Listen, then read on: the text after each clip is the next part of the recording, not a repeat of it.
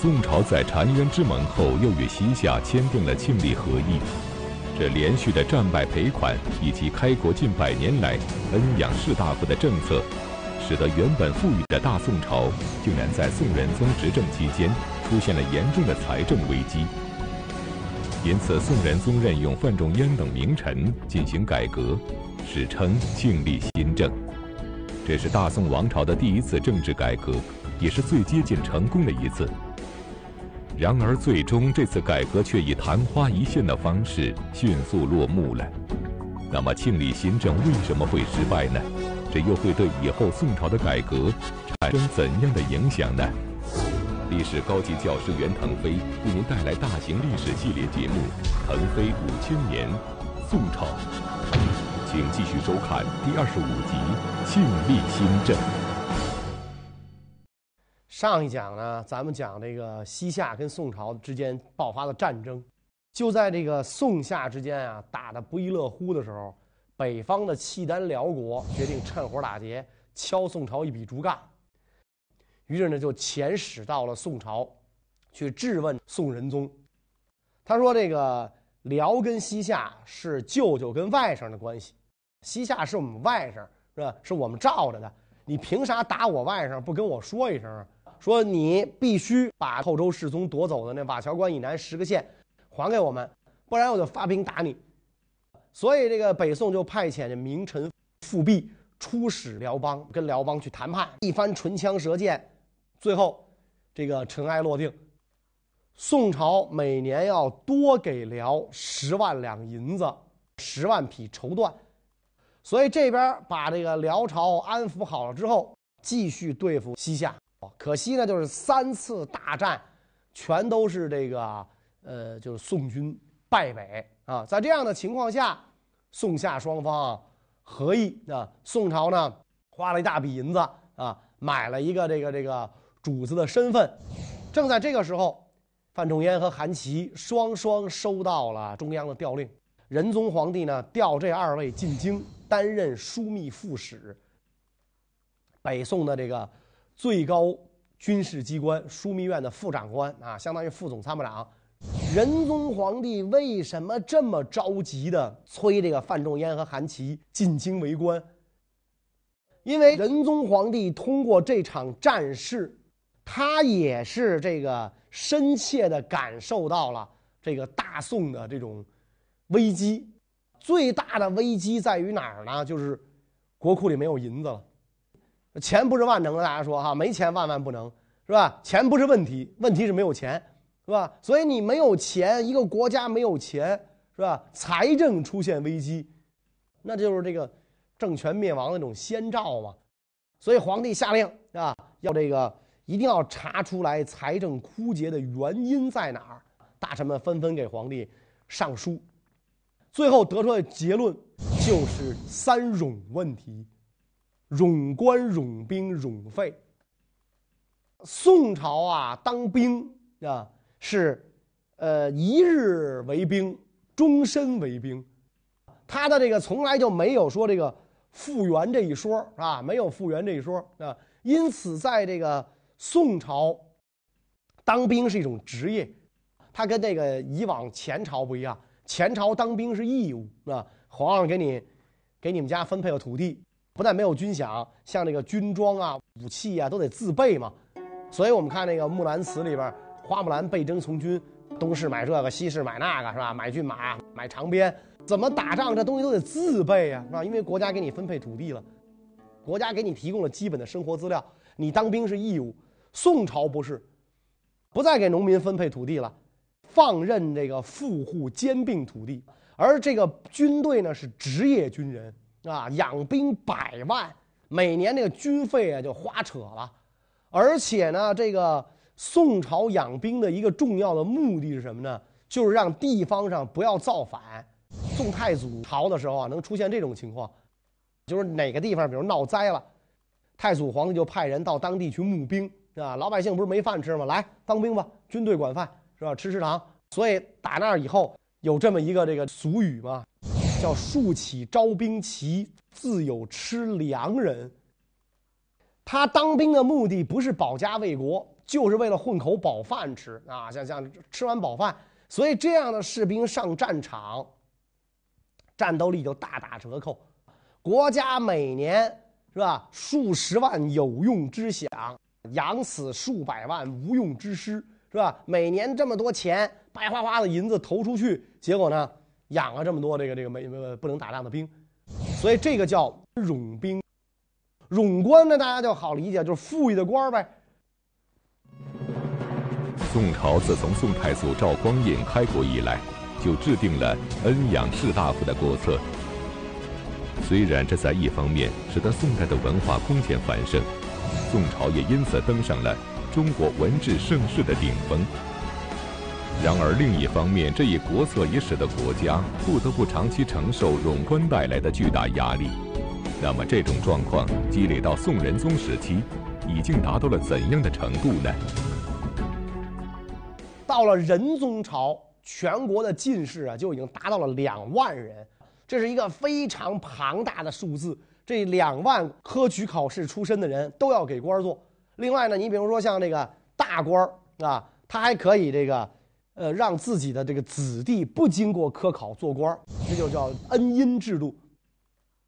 然后任职满二十年的官员，他可以推荐自己的这个兄弟子孙二十个人入朝为官，甚至许多官员把自己的门客荐给朝廷做官是吧？所以这个宋朝的这个官员的俸禄又非常优厚，像这个宰执官员啊，就是宰相、枢密这样的宰执官员，他一年的这个俸禄相当于北宋两万四千亩土地的。总收入折合今天的人民币啊，大概要在三百万左右。这是一年你的工资，还不算灰色的，是吧？就明版明面上账面的三百万。所以那你想冗兵冗官的结果，必然就导致了冗费。所以这个到了仁宗朝的时候，他的收入是太宗朝的六倍，但是财政情况却从太宗朝的盈余大半不断恶化，最后出现了。财政赤字，所以这个呃仁宗皇帝呢啊才这么急赤白脸火上房似的，把这个范仲淹和韩琦啊就是呃召回京来啊，让他们担任枢密副使，想重组一个这种这个领导班子，中央这种领导班子，然后呢就是呃推行改革，把这个制度带来的问题能够最大限度的改正，实现这个富国强兵。起初，为了解决朝廷的财政危机，官府不得不增加百姓的负担，于是民乱现象时有发生。因此，为了富国强兵，使国家摆脱内忧外患的侵扰，宋仁宗决定让范仲淹等人负责对现有的制度进行改革。那么，宋仁宗为什么如此信任范仲淹呢？以忧国忧民的情怀而名留青史的范仲淹，又究竟是怎样的人呢？那么说起范仲淹，可能大家最熟悉的呢，莫过于他的这个名篇《岳阳楼记》。范仲淹在这《岳阳楼记》里讲出了这样的名言：“先天下之忧而忧，后天下之乐而乐。”那种忧国忧民的情怀，拳拳报国之心跃然纸上。范仲淹啊，他的父亲呢，本来也是宋朝的这个官员。但是因为这个呃，也是在范仲淹很小的时候，父亲就去世了，家道中落啊，就跟那个咱们前面讲过的这什么李宸妃啊、刘皇后啊都有一拼。他这个父亲去了之后，就剩下范仲淹和母亲谢氏，娘俩这个做活是吧？相相依为命。谢氏呢，为了让这个范仲淹这个不至于活得太惨，特别是呢，想让这个范仲淹啊。能够受到良好的教育，于是呢，就带着范仲淹改嫁到了当地的一个富户，一个地主，就是朱家，起名叫朱越。这个继父啊，对他很好，但是他对自己的要求啊，非常这个严格，特别是这个学习读书，他经常到一个这个古庙当中啊去借宿，就是不不住在家里，到这个古庙里借宿读书，吃什么呢？就是每天呀熬一大碗稠粥，啊，然后这个呃，因为这个粥是液体嘛，不便于携带，他就把这粥放凉了之后，让这粥呢形成洞，形成洞粥洞，然后划成四块就便于携带嘛，是吧？哎，每顿吃这么一一一块这个这个粥洞，然后拌着几根这个这个咸菜，就这样来的解决自己的这个一日三餐。三年以后，这个范仲淹发现自己看过的书啊越来越多了，是吧？这个家里的书呢已经不能满足他的需求了，于是呢他就想外出游学。这个时候他也得知了自己的这个身世啊，因为他妈妈带着他改嫁呢，他还小，他也不知道自己的身世，是吧？那么现在他也终于知道自己的身世了，因此呢，他一方面感激母亲的这个做出的牺牲。这也感谢继父没有歧视他，对他这么好。但另一方面，他也感觉我本来你看我也不是人朱家人，吃人家的喝人家的也不合适，不能再在家里这个做米虫了。所以呢，他要外出去这个游学啊。走的时候，他告诉他的母亲啊，说我一定会考取了功名，回来呢让您享受这个荣华富贵啊。母亲和继父苦苦挽留，奈何这个范仲淹啊志向坚定。非走不可，就来到了应天府书院。这个应天府书院是宋朝的四大书院之一，这里有非常多的藏书，学问很大的这个老师，所以在这个书院读书非常符合范仲淹的理想。他觉得在这儿呢，可以跟同学切磋学术，有不懂的问题呢，就可以向这个老师啊请教，所以他非常的高兴啊，非常高兴啊。呃，在这个学院里读书的话呢，很多这个学生啊，就他的同学啊，出身都是富家子弟啊，好多都是富二代、富三代啊，就是富家子弟啊，所以人家一天到晚呢锦衣玉食，那就看范仲淹一天到晚这个稀粥咸菜，这个这个喝粥吃咸菜是吧？所以他呢有有一个跟他很要好的富有的同学啊，很看不下去，就想资助范仲淹一下，因此就送了范仲淹的很多美食啊。结果呢？等这个同学后来发现那些美食啊，全都放变质了，范仲淹都没有吃，所以这个同学就很生气，是吧？你这不是瞧不起我们，不识好歹吗？是吧？就问范仲淹，是吧？说我送给你这些美食，你你为什么都不吃啊？怎么给它放坏了呀？然后范仲淹就赶紧作揖赔罪，说我我我没别的意思，我们之所以不吃这些美食的一个重要原因，就是如果我习惯了这种东西。那么这个粥和咸菜我就吃不下去了。也就是说，这个范仲淹非常懂得什么呢？就是有一句老话讲：“由俭入奢易，由奢入俭难。”因此，这个范仲淹在这个顺天呃，在这个应天府学啊，也很这个受这个师生们的这个喜爱爱戴，觉得这个人虽然啊这个经济拮据，但是胸怀大志啊，读书刻苦。甚至这个范仲淹读书到刻苦到走火入魔的这个这这种程度，什么事儿什么人也不能妨碍他读书，也不能妨碍他从这个书本当中啊汲取知识。咱们前面曾经讲过，真宗皇帝那比较迷信，特别喜欢那些个祥瑞的这这套东西，曾经到安徽的这个亳州去祭祀老子。那么这个皇帝祭祀老子的这个车驾就经过南京。应天府，那地方的老百姓很难一睹天颜嘛，啊，所以这个学校的其他同学啊，就都不都不读书了，就要去看这个真宗皇帝啊。于是大家呢就就叫这个范仲淹，说别说书甭念了，别念了，皇上来了，咱看看去，看看去，是吧。结果范仲淹说不不不，我说你你们去你们的，我还是要念书啊，我还要念书，以后有的是机会看。是吧？有的是机会看。那我要中了进士，做了官那有的是机会一睹天颜嘛。哎，所以范仲淹拿着书躲到别的屋去，躲到别人找不着的屋里去，去看书。果然，第二年范仲淹赴京科考，就中了进士，就受到了皇帝的亲切接见，就开始了他的仕途生涯。一生宦海沉浮，起起落落，是吧？到这个时候入京做枢密副使。然后，这个皇上对自己寄予了厚望，要求自己给皇家出主意改革。面对积弊如山的大宋江山，宋仁宗急于改革，于是，在范仲淹从宋夏前线赶回朝中主持改革之前，宋仁宗已经任用了欧阳修等年轻臣子，对朝政进行革新。但是在他们意气风发地揭露朝政弊病的同时，却无意中为改革埋下了失败的隐患。这又是怎么回事呢？欧阳修啊，这些个谏官呢，就给皇上出了很多这个清理朝政、清明朝政这样的主意。首先，宰相吕夷简的军政大权被剥夺了，然后皇帝鼠疫啊，让这个刚刚升任枢密使的夏竦做这个宰相。结果这些谏官们呢，又弹劾这个夏竦，说这个夏竦的为人啊，奸险邪恶、贪酒好色，在这个西北战场上毫无军功，根本就不能担当重任。所以夏竦不但宰相没当成，这个枢密使也被罢了。那也被罢了，所以这个夏竦就跟这个改革派啊，就算是结上仇了。等这个范仲淹这些人入朝之后啊，或这个范仲淹这些人呢，自然就跟这个欧阳修啊这些人就就是联系在了一起啊，因为大家都心想着改革嘛，啊，就联系在一起。范仲淹呢就给皇帝上书，就是告诉皇帝应该从哪些方面去进行这个改革。这个时候他已经从政二十八年了，啊，这个。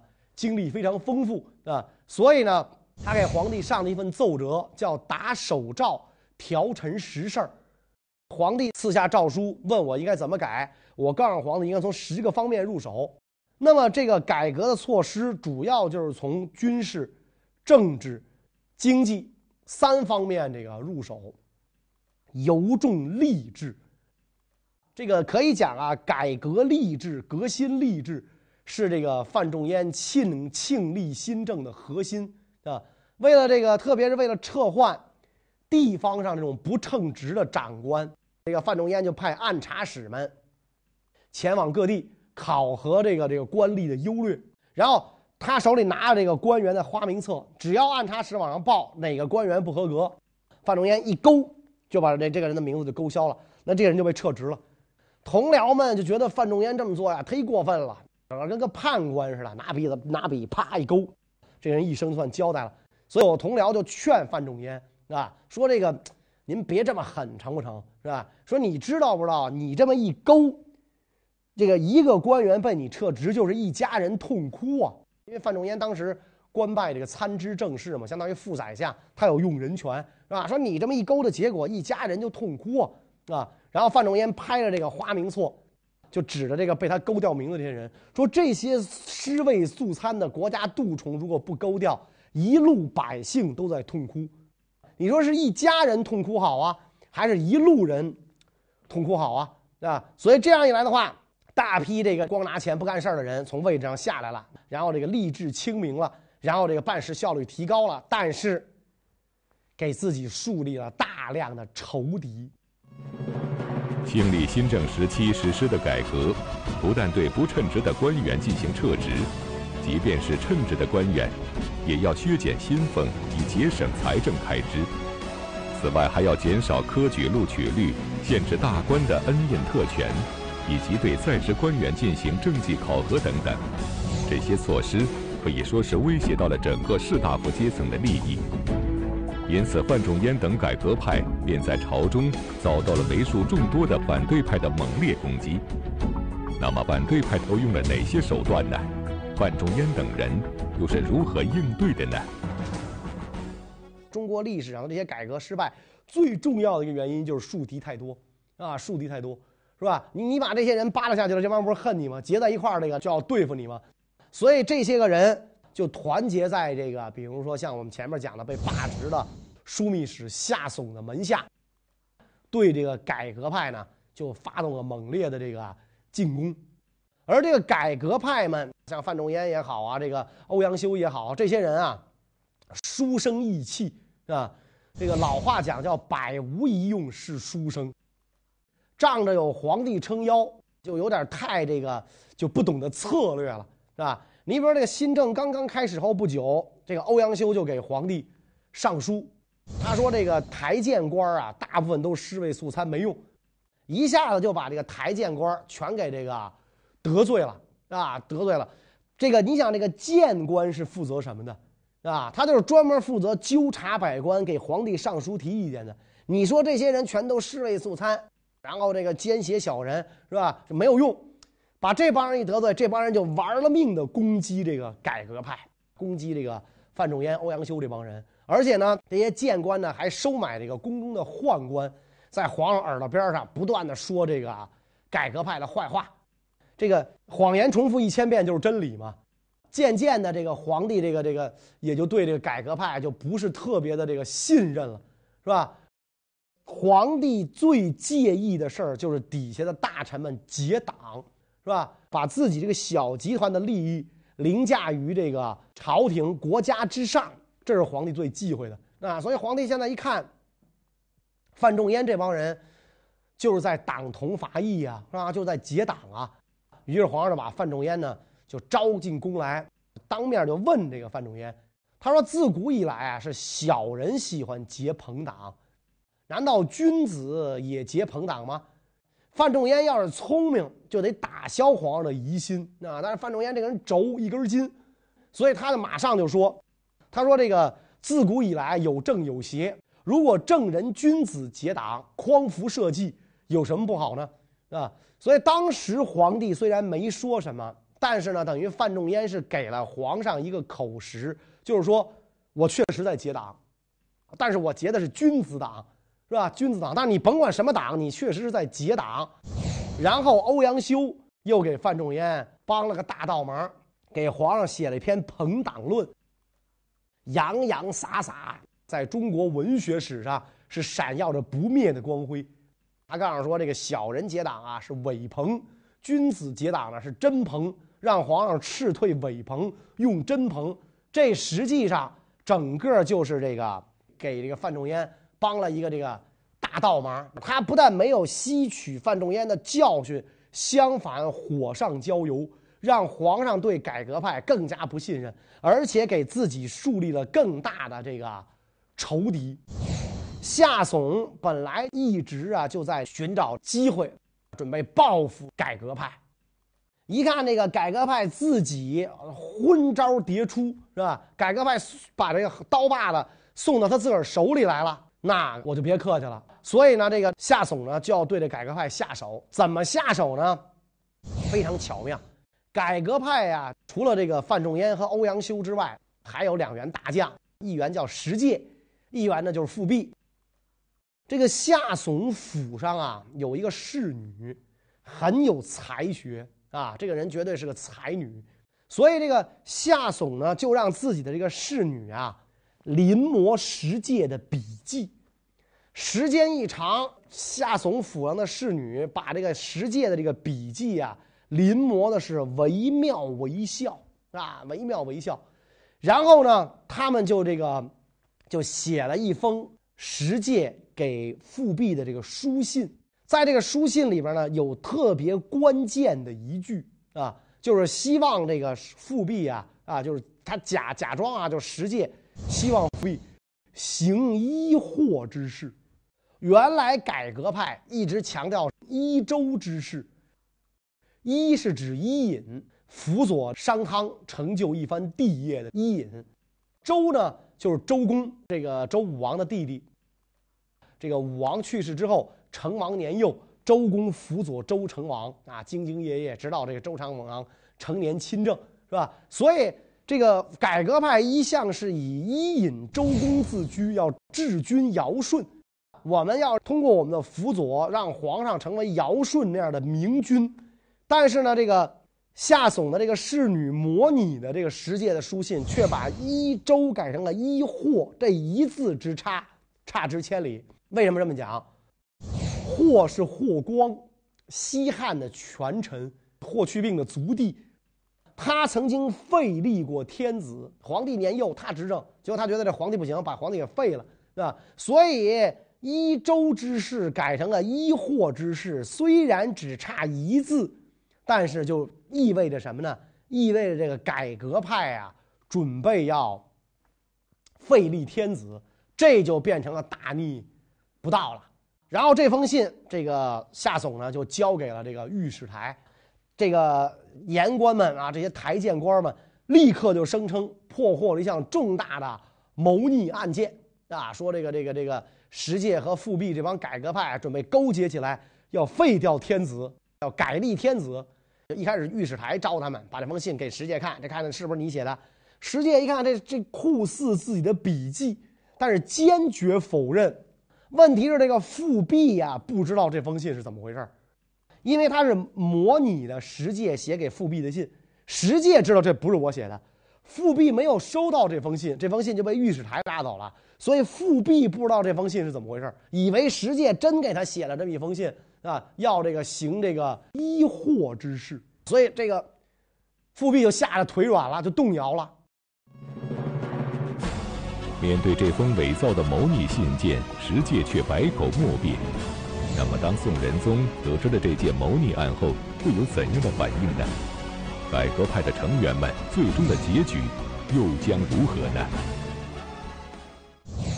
皇上呢，看到这封信之后，召他二人质问。你想那个时候在古代，他又没有这种笔迹鉴定技术，是吧？只能是把这个石介写的别的信的笔迹拿来跟这个对一对一看，一般无二，是吧？所以这个皇上嘴上虽然还是还是说我不相信这个石介复辟会有这样的这个野心，干出如此大逆不道之事，因为这个改革派顶多就是脾气壮点是吧？然后这个。有点口不择言啊，有的时候有点犯三清子，像欧阳修那个那个那朋党论，那正是更是莫名其妙啊。欧阳修可能脑袋上门框挤了一下，他就出这种事儿，是吧？他就就不可能说这个行谋逆之事啊。这个大国朝开创以来没有这种事儿啊，但是内心里边对这个改革派啊，其实就已经比较的这个啊，就是反感了。那么这个改革派的这些人，包括范仲淹啊、欧阳修啊，是吧？都已经看出来。皇上对这个新政，包括对对自己啊，对我们的态度越来越冷淡，越漠视。看来这个改革再进行下去啊，几乎已经是不可能的事儿了。那范仲淹也彻底失去了这个信心，也失去了对朝政的控制权。所以呢，为了避嫌啊，为了不给反对派以口实，复辟。首先请求去做这个河北宣抚使，出使边地。接着呢，这个范仲淹呢也自请做这个河东、陕西的这个安抚使，离开这个京城。然后欧阳修就也去了河东，等于改革派的中坚力量就全部被贬出了这个啊京城。历时一年零四个月的这个庆历新政，就算是落下了帷幕。改革派。被一网打尽，留在京师的改革派也就迅速改换了门庭，投到了这夏竦他们的门下，所以这个庆历新政呢没能成功啊。这个大宋朝失去了一次啊这个浴火重生的机会。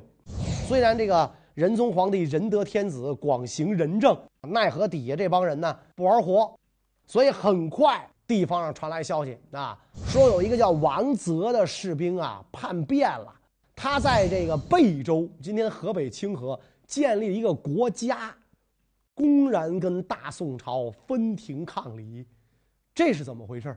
后来又怎么样？关于这个问题呢，我们下一讲再讲。谢谢大家。